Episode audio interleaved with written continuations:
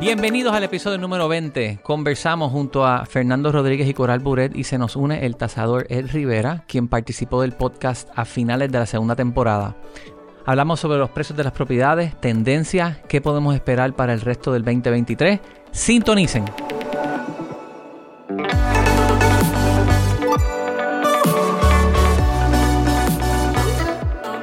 Bienvenidos al episodio número 20 de la tercera temporada que tuvo como un lapso donde pues yo me fui de vacaciones y dejé a unas personas encargadas en grabar un episodio. Nos jodimos ahora. Pero no pasó. y, y sí, sí. Bueno, Hoy voy a tirar al medio Hoy aquí. estamos, hoy, estoy, hoy estamos irreverentes, Yo- perdóname. oye, tuvimos, estuvimos con Jorge Santini, Jay Fonseca, tuvimos un montón de episodios bien interesantes y de repente, señores, me voy, eh, está todo el mundo escuchando el podcast, dejen un- graben un episodio en lo que estoy de vacaciones, que estoy fuera tres semanas y desaparecieron. Se me desaparecieron. Fernán, yo te voy a dejar a ti que respondas. No, ¿qué, qué, qué caramba. No puedo hablar malo porque me regañan después en casa. Querían probar la importancia de Giancarlo. Pues claro, eh, tuvimos un- una Mira, sabática. No, no es eso. Es como que capitanear un barco sin nuestro capitán. Sí. ¿Sabes? Nos sentimos. a No la es lo deriva, mismo. No era para que se montaran en otro barco. Sí, eso me... Sinceramente, eso me dolió. Ay, Dios. ¿De Fuera de broma, me, do- me- me dolió. A mí también. Porque tú también. sabes, ella, ella es la referencia en el viejo San Juan. Sea, ¿cuántos años tú llevas en la industria? Bueno, y queremos presentar a nuestro amigo Daniel Rivera que nos acompaña que hoy. para, para balancear las aguas, invitamos también a eh, Daniel Rivera, que es tasador, que fíjate, de la temporada pasada, de los episodios más populares, es el que estamos con usted. Ah, tremendo. Y la verdad es que ese episodio quedó buenísimo. Los valores de las propiedades. Así que eso fue en diciembre. Y vamos al grano. Han pasado seis meses. Vamos a conversar un poco sobre los precios de las propiedades, los mercados, qué hemos estado observando en estos pasados seis meses. Uno quisiera poder ver al futuro, pero el futuro es difícil, de predecir, predecir. Vamos a mirar hacia atrás. ¿Qué has observado, Ed? Súper. Primero que nada, gracias Giancarlo. Gracias a todos. Me siento aquí en familia y muy contento de la oportunidad de regresar aquí con ustedes un ratito. Pues mira, eh, ha sido bien interesante lo, lo que yo he visto. La realidad es que eh, es, bueno trabajar en equipo. Aquí estamos con, con corredores también y nosotros como tasadores siempre he dicho que trabajamos como equipo. Y nuestra función pues es analizar las ventas que ya han cerrado. Nosotros somos la otra parte de la ecuación y los corredores analizan y hacen la gestión para que esa venta se dé. Entonces, en- como equipo, cuando yo he visto las transacciones, por ejemplo, yo tengo que analizar lo que ya ha cerrado. Todo lo que pasó ustedes como corredores para lograr que eso se dé es diferente a lo que yo estoy viendo acá. Lo que yo he podido ver en estos pasados meses, todo se está grabando aquí, ya estamos en, en julio. Así que lo que yo he visto en estos pasados seis meses ha sido este, una ola de altas y bajas. Arrancó bastante bien, después por mi práctica lo que yo estaba viendo se aguantó un poquito eh, y continuó. Importante, nuestra práctica hace todo tipo de transacciones, este, tanto efectivo como herencia, divorcio, etcétera, no solamente para banca. En nuestra práctica, lo que fue para banca de financiamiento, vimos un, un leve aguante. Los intereses. Este, sin subido, embargo, claro. tuvimos mucho movimiento de gente con interés para vender. O sea, mucha relación privada para saber cuánto podían vender su propiedad y demás. Pero mira lo interesante. eh, yo siempre hago la entrevista con los corredores para conocer el tiempo que las propiedades tuvieron para la venta, los days on market. Desde que la pusieron hasta que la actualizaron, hasta que se opcionó. Y la entrevista mía que yo tuve con mayor- la mayoría de nuestra clientela corredor fue que habían aumentado los days on market. Antes se vendían uno o dos días, llegó a la semana, un mes. O sea que no es algo exorbitante como en los pasados años, pero tampoco estaba en uno o dos días, 24 horas, que era algo que siempre se vendía. Y otra cosa que vimos también es que depende el mercado, porque eso lo estaba hablando con Giancarlo fuera de cámara, el mercado tiene mucho que ver. Hay mercados donde el precio no se negocia. Esto es, tú la quieres, yo la vendo, esto es lo que hay. Y en ese tiempo que no hubo mucho de financiamiento, en mi práctica lo que estaba viendo es que había mucha transacción en efectivo.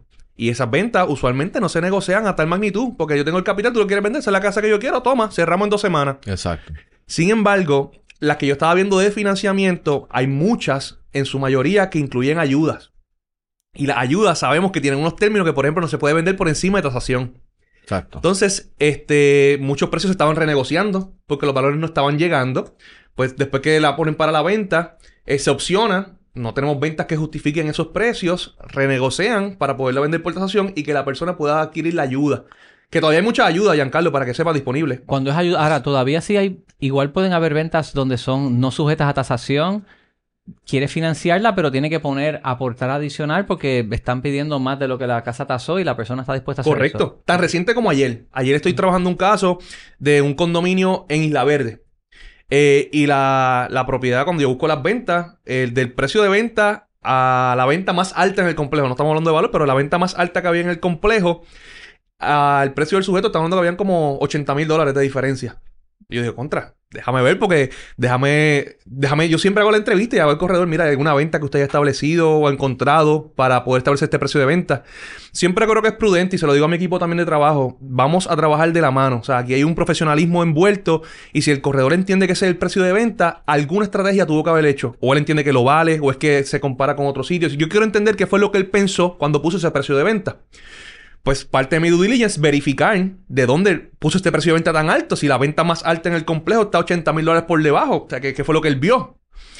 Este, y en efecto, cuando verifico y leo el contrato, la propiedad no está sujeta a tasación. Mm. Va- va- de tasar menos, la propiedad llegaría hasta esto. De ahí en fuera, la persona va a aportar con una venta que él tenía de una casa, etcétera, un dinero que tenía discrecional para aportar la diferencia.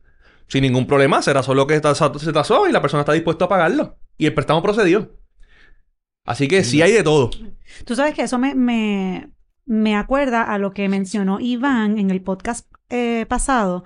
Él hablaba de que hay propiedades en ciertos mercados que son collectibles y, y ustedes estaban hablando de y lo, lo asimilaron al arte. Y, y pienso que sí, o sea, yo creo que hay, hay ciertas propiedades, yo no lo había pensado de esa manera y cuando escuché fue como que, conchale, sí, tiene toda la razón. Sí. Hay propiedades que sencillamente son únicas, son unicornios. Y pues lo que hay es una. Y es como que, bueno, pues este es el precio, no se parece a nada. Entonces, ¿cómo uno lo compara también? ¿Cómo uno busca una comparable de una propiedad que es un unicornio? No, no solamente eso, tremendo punto, Coral, tremendo punto. By the way, yo escuché ese, ese episodio, se lo exhorto a la audiencia, vayan y buscarlo, eh, eh, búsquenlo, excelente. Y a mí el me episodio encanta. pasado con nuestro amigo Iván Zavala. Sí, no, el 18, tremendo. ¿verdad? El Y- número el 19. 19. 19, 19. Iván es tremendo. Pues una de las cosas que, que él mencionó en ese, en ese episodio, y lo traigo a colación porque creo que es brillante el ejemplo que acabas de traer, Coral, es una finca, o lo voy a parafrasear, ¿verdad? Más o menos lo que recuerdo, es una finca este, en un pueblo donde tenían muchas cuerdas y dentro de las cuerdas, dentro de su terreno de tantas cuerdas, habían manantiales y habían ríos y habían otras corrientes también de agua. Este, donde realmente cuando buscamos propiedades que se han vendido igual, de igual forma, o se le da un valor por cuerda, era un valor mucho menor a lo que él entendía que alguien podía pagar por eso. Y el a mí me impresionó porque obviamente es el trabajo del corredor. Él buscó a quién yo le puedo poner esta propiedad. Como decir un tailor made. Se la hizo a la medida. O sea, quién es el, el, el- el ideal comprador para esta propiedad.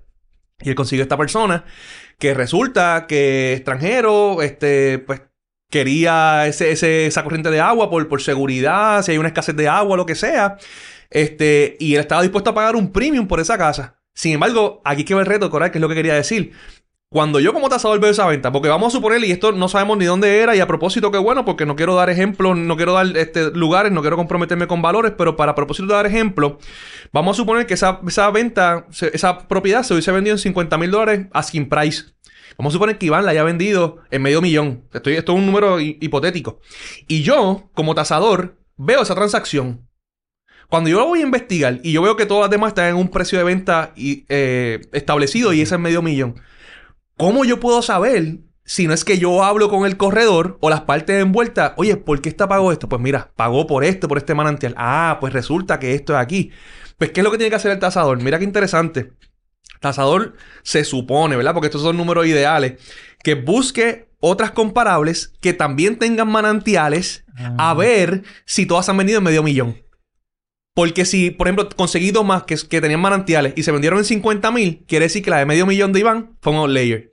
O puede ser que quizás esas que se vendieron con manantial en menos precio, sencillamente lo- en ignorancia, los dueños no sabían, o, o, o sea, hay, ¿Dónde hay- está ubicada también el location matter? No. Pero recuerda que también el, el comprador es quien determina lo que paga. O sea, tú puedes pedir medio millón, pero si Iván no se ha conseguido un comprador, claro. o sea, que el comprador tiene que estar dispuesto a pagarte eso, pero ciertamente si el vendedor no sabe cuánto vale su propiedad, hizo un mal negocio. y para eso está Orbital, Exactamente. Home Run. No es verdad. Sí. Esto, y fíjate, eso que mencionaste del financiamiento, también yo lo he estado viendo más a menudo, eh, quizás en estos últimos seis meses, eh, que te voy a hacer la oferta, está sujeta a financiamiento, pero eh, está sujeto a que tase por lo menos 100 mil menos. O por lo menos tanto menos. Entonces tú pones en el contrato, pues esa, esa cláusula de esa manera. O sea que ya el tasador va de entrada sabiendo que pues hay un, un, un ¿cómo se llama? Eh, Una Mínimo. cantidad, exacto, que el comprador está dispuesto a... Y algo asumir. importante, yo creo que todos tenemos que este, reconocer el, el nivel de profesionalismo que todos tenemos aquí. En, los que estamos envueltos en transacciones somos personas licenciadas y reguladas. Este, yo he escuchado, ¿verdad? De personas que dicen, no, pero no diga esto porque predispone al tasador. No le dé el precio de venta porque ya lo predispone. O viceversa. Vamos a inflar el precio bien alto para que él se crea que tengo esto y tengo data. Y yo no funciono así. Por lo menos yo y mi equipo tratamos de, de trabajar de la mano con todos los participantes del mercado. Porque a la larga, alguien va a pagar la consecuencia. Si, la, si no, todos Sí. no hacemos el trabajo, Sí. o lo paga el, el- Usualmente, si es un mal negocio, lo va a pagar el, el, comprado- el comprador. Porque a la larga no va a tener cómo vender esa propiedad. O puede ser el vendedor que, porque alguien no hizo la due diligence correcto, lo vendió por debajo. Cualquier mentira que uno diga Todo se sabe. incurre una deuda a la verdad. Tarde o temprano esa deuda se paga. Así mismo, ¿eh? No, y óyeme, yo, yo me imagino que, o sea, a mí, yo no sé tú, Fer, pero siempre el tasador de las primeras preguntas que hace es cuánto tiempo estuvo en el mercado, Correcto. tuviste más ofertas. O sea, que también si tú dices, mira, esto estuvo en el mercado 10 días y recibimos 5 ofertas y esta fue la más alta, pues, concha, eso también te da un...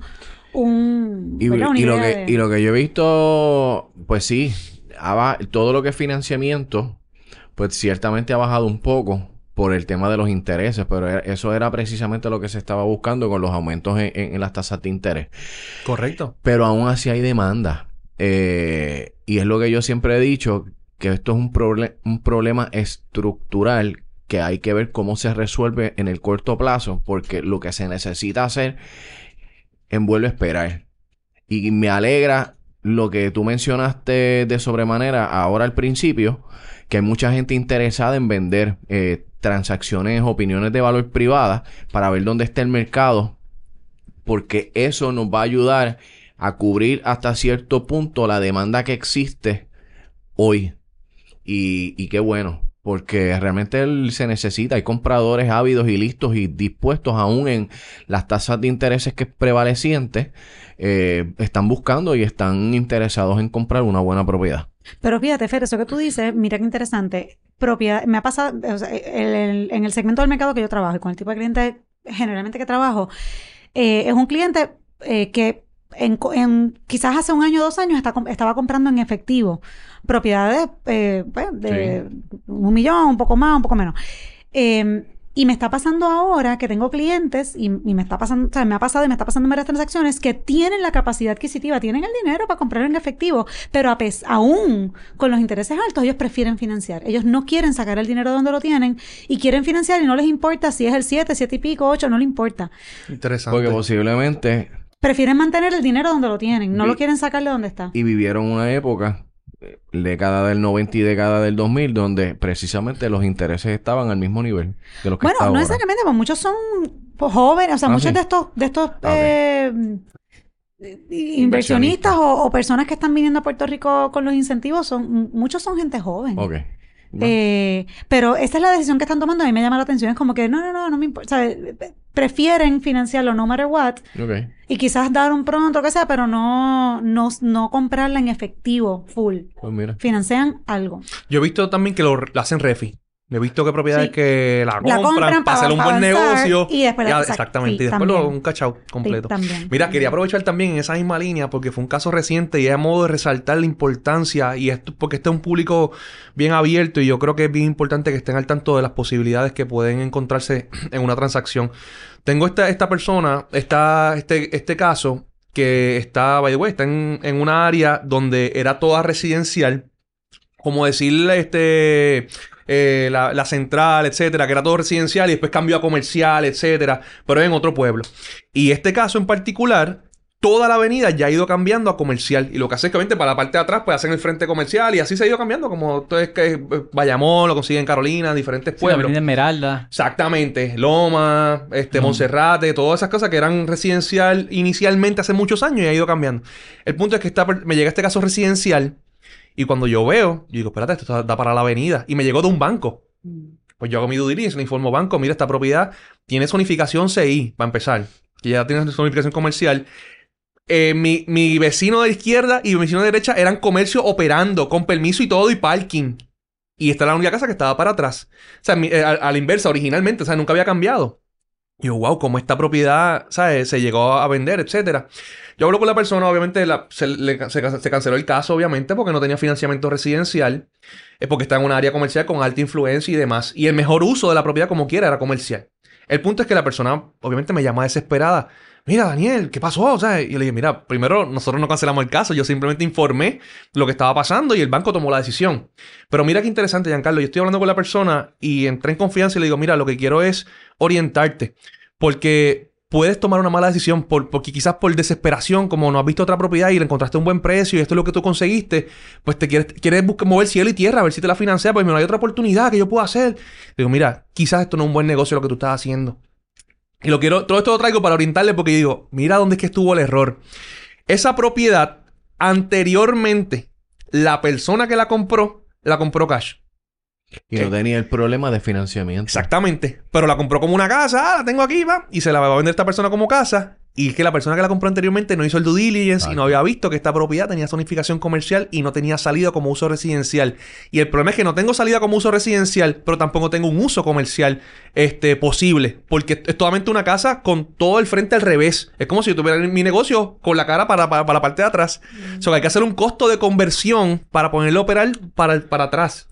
La compra cash no pasa por el mismo due diligence que a No, veces hace falta. Bueno, no necesariamente. Salvo el corredor que venda la propiedad haga los disclosures necesarios.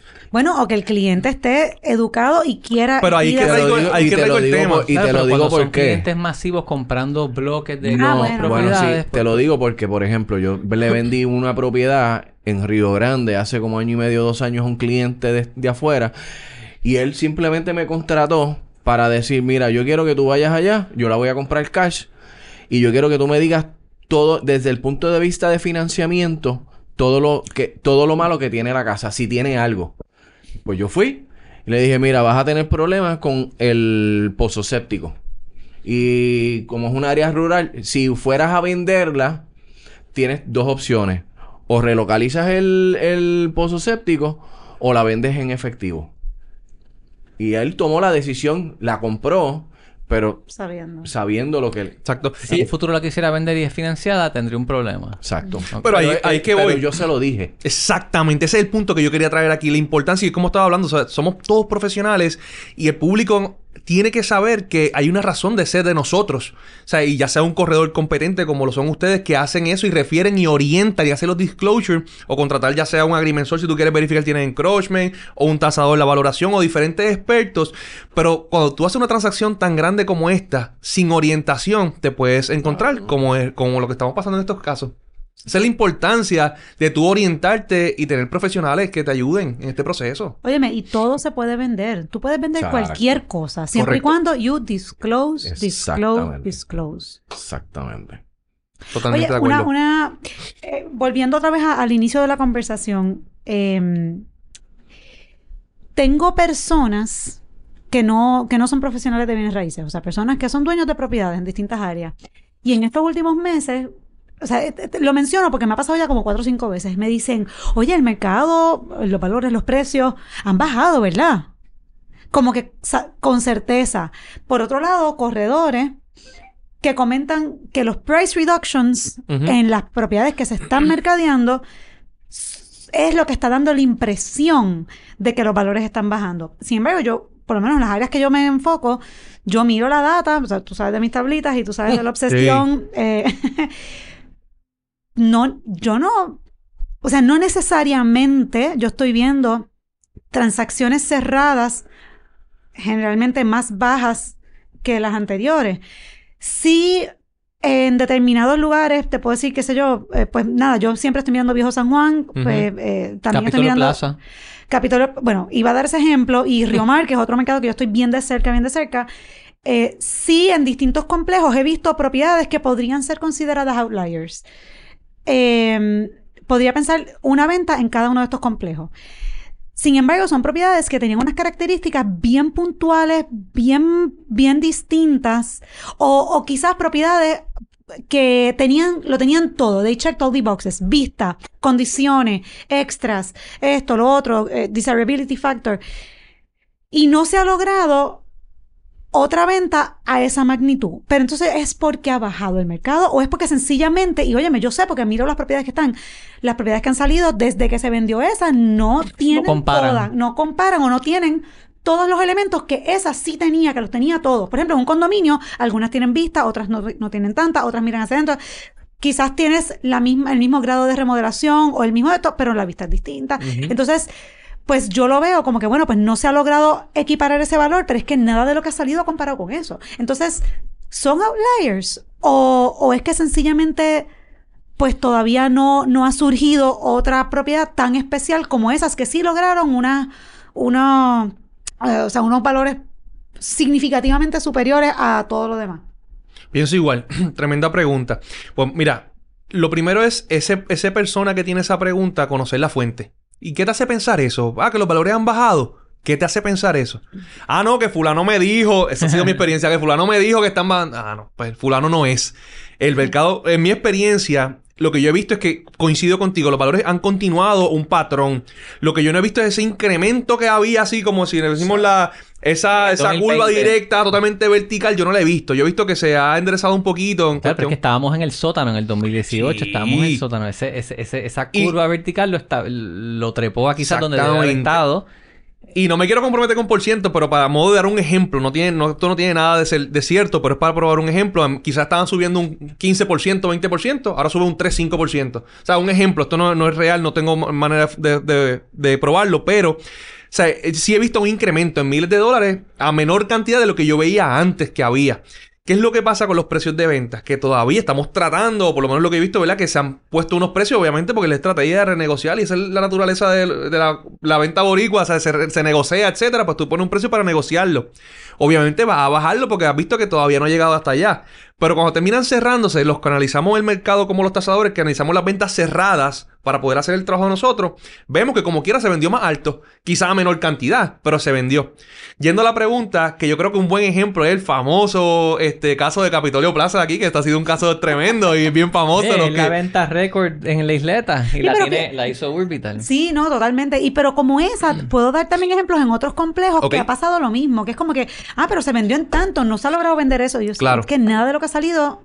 Compara. Pues por ahí es que voy, porque yo sigo este, este, este podcast y yo sé que lo que han descrito de eso es que eso era un apartamento espectacular, ¿verdad? Con... Y yo quiero que menci- me, me acuerdo la primera vez que tú viniste, que no todo es comparable. Quiero que hables un poquito de eso, desde la perspectiva del comprador, porque nosotros los corredores, muchos corredores dicen, es precisamente eso.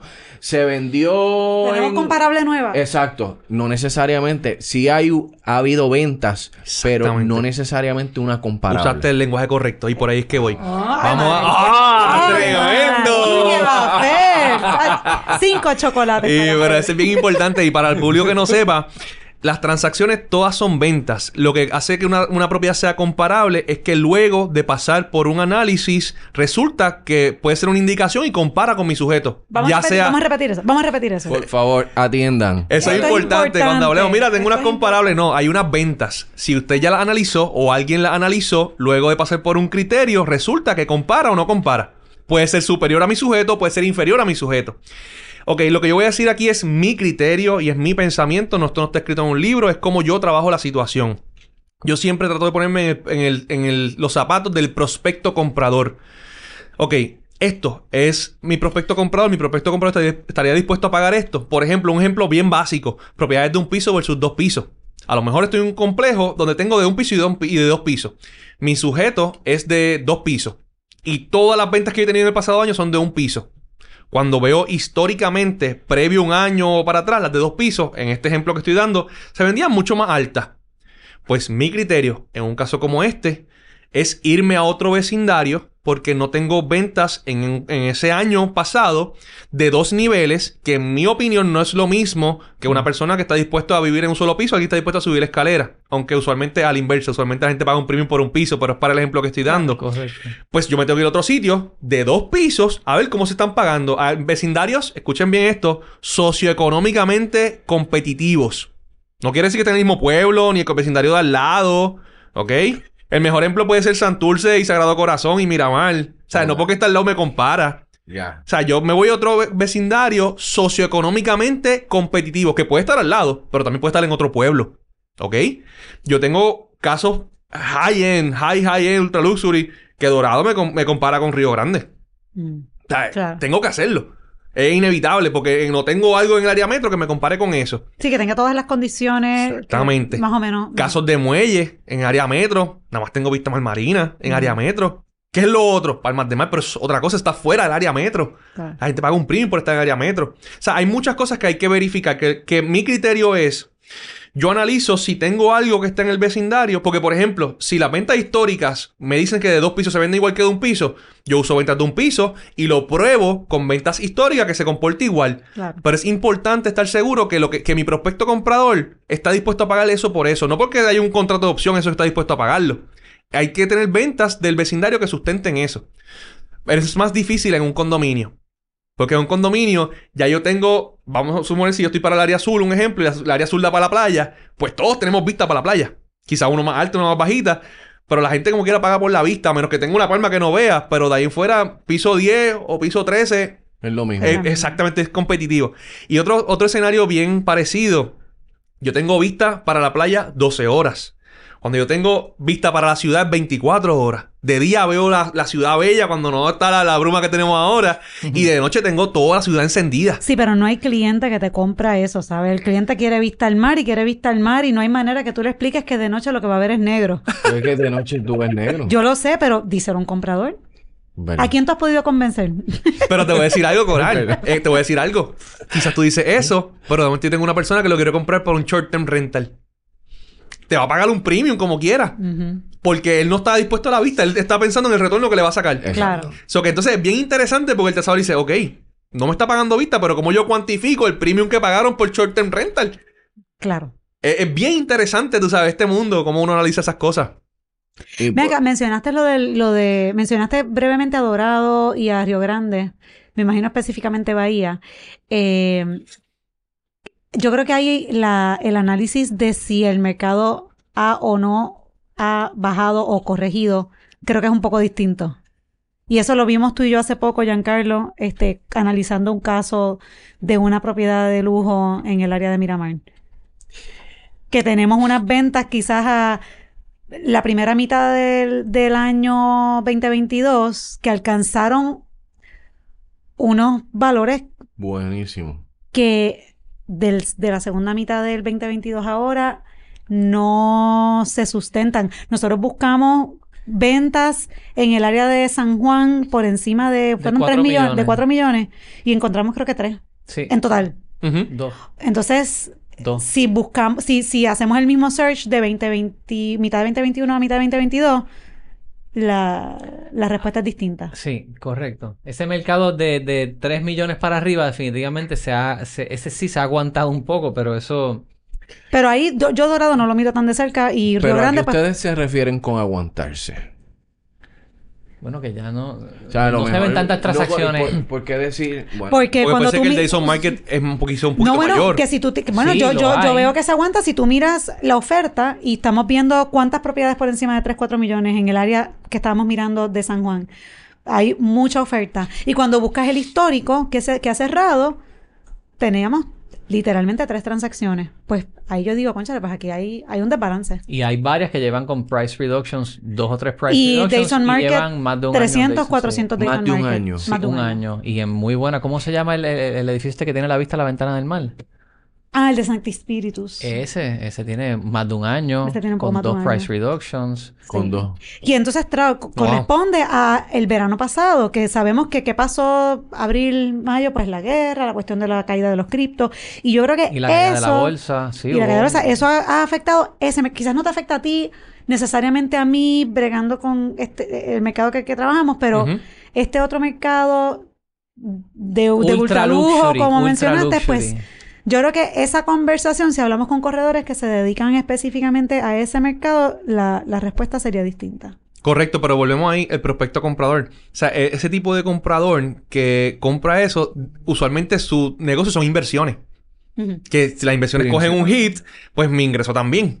Versus quizás lo que trabaja Fernando, que dependen de su trabajo, ¿verdad? Un negocio más Sí, pequeño. Yo estoy más en los dos- 200 mil hacia abajo. Y hay mucha ayuda también disponible para tu, para tu mercado también. El 80% de los compradores vienen con ayuda. Exacto. Sí. O sea, que es, es todo es cuestión de cómo uno ve el mercado. Que, ¿verdad? Esto...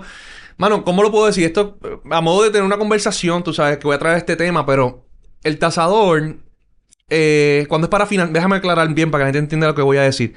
El tipo de financiamiento que se va a utilizar tiene unos parámetros, ¿ok? Porque para los que no sepan, el- el- una vez el banco cierra, ese préstamo lo revenden al inversionista que prestó, ¿verdad? Bajo unos, bajo unos criterios. Por ende, que se tiene que tasar bajo unos parámetros que cuando se vaya a vender ese inversionista, él lo pueda comprar. ¿Qué es lo que pasa con esto? Por ejemplo, pudiera ser que entre algunas cosas, usualmente, típicamente, las ventas no pueden pasar un año. Un ejemplo. Pero es que hay mercados que las ventas son más suaves. O sea, porque la gente no se quiere ir y esto es un mercado exclusivo. Yo conozco vecindarios que los mismos vecinos compran las casas para que no se venden. Yo no quiero aquí más nadie que no sea tal fulano. Y si tú quieres la casa, ¿a qué tú te dedicas? Pues toma, porque son exclusivos, lo quieren vivir ellos solamente. Y son bien pocas casas y así es que lo mueven. Y esas ventas, pues, las que son de mercado, pueden tener más de un año. Pero eso yo no la puedo utilizar. ¿Qué es lo que te quiero decir? O sea, la venta esta que, que se vendió, la de Yadiel. Esa Ajá. venta, esa, esa, esa venta, yo tuve la oportunidad de ver la tasación que hizo, que fue un colega mío extraordinaria la tasación que hizo. Y parte de lo que se analizó fueron los listings también. Salió muy Yo bien digo- Yadiel, me alegro por él. Sí. Oye, vendió y sacó chavo. Pero no solamente eso, saben que esa propiedad, el, si ustedes vieron el asking price de esa propiedad, era casi el doble de lo que estaba, de lo que se estaba pidiendo. O sea, era bien alto. varios millones más. Se terminó renegociando que a lo mejor, mira, ¿sabes? Yo me pongo los zapatos de, de Paul y dice, Tacho, o Jake, perdón, que fue el que lo el hermano, y dice, Tacho, fue un palo, Tacho, le, le bajé 10 millones, 15 millones. Eso fue lo que tasó, mano. La propiedad tasó, Lo que se vendió. sí, estaba menos de un 5% de diferencia. Eso es nada. En millones de dólares, eso es nada. Exacto. Casó casi 15 millones y se vendió en 15 puntos algo. O sea, está, está el ballpark. Eso es, eso es tremendo trabajo lo que hizo mi compañero tasador. Tremendo. Porque recuerda que el tasador lo que hace es analiza y te dice cuál es el precio más probable que, se, que van a pagar por tu casa. Y tú decir ahí, tú decir como corredor, no, yo como quiera la voy a poner en tantos millones más, que no está mal, o sea, una estrategia, yo no la estoy criticando. Pero que entonces Jake Paul diga, ¿sabes qué? Te voy a dar una oferta por menos, un ejemplo, porque yo no sé cómo fue la transacción por dentro. Pero que se haya vendido por lo que tasó, quiere decir que es un buen trabajo. Sin embargo, todo esto lo traigo porque es interesante el caso. El, el trabajo está bien hecho y está, está bien hecho, o sea, bien hecho. O sea que Pero- eso, pagó- eso pasó por banco. Eh, no, no, no, no. creo No, que el- fue- la tasaron privada. Ah. Digo, yo no sé si pasó por banco, pero sí sé que la que yo vi fue privada. Ya. El punto no es este. El punto es que, mira esto. La tasación en la forma en que se hizo, como no hay datos suficientes para un caso como ese, porque los que conocen Dorado, Dorado, la mayoría de las ventas, yo he hecho un análisis ahí y sobre el 90% de cuando yo hice mi análisis eran transacciones cash. Pues yo no tengo datos suficientes. Sí hay muchas, pero no hay suficientes para establecer esos valores. El punto es que toda esta transacción que él está haciendo, dentro de su análisis habían listings que se analizaron para, este, para establecer el valor. Que eso es, eso es bien común y es correcto también. Nosotros como tasadores también analizamos listing porque eso es parte de cómo se está moviendo. Pero si eso se hubiese financiado, quizás no, el banco no acepta listing porque el mercado secundario no acepta listing Claro. como, como comparables. Y está bien hecho, pero hay unos parámetros como lo están pidiendo. Entonces te lo traigo el punto porque tú me dices, pero es que yo no veo venta aquí. Y lamentablemente, si es financiado, tiene que ir bajo unos parámetros para que pase ese, mercado secundario. Pero si nos vamos a una venta privada, como esta, el trabajo está excelente y a lo mejor yo puedo usar unas ventas de más de un año. Explico por qué yo entiendo que estas ventas son las que todavía reflejan las condiciones actuales de mercado y lo explico y lo sustento. Esa es mi opinión. Después resulta que tú la opcionas y la vendes por eso mismo. Pues teníamos razón. Claro. Venta todavía de más de un año, todavía está reflejando mercado. Pero como tú le pruebas eso al banco. Claro. Pudiera... ¿Viste qué interesante? Sí, sí, sí. Pudieras considerar entonces para el caso que ustedes están trabajando.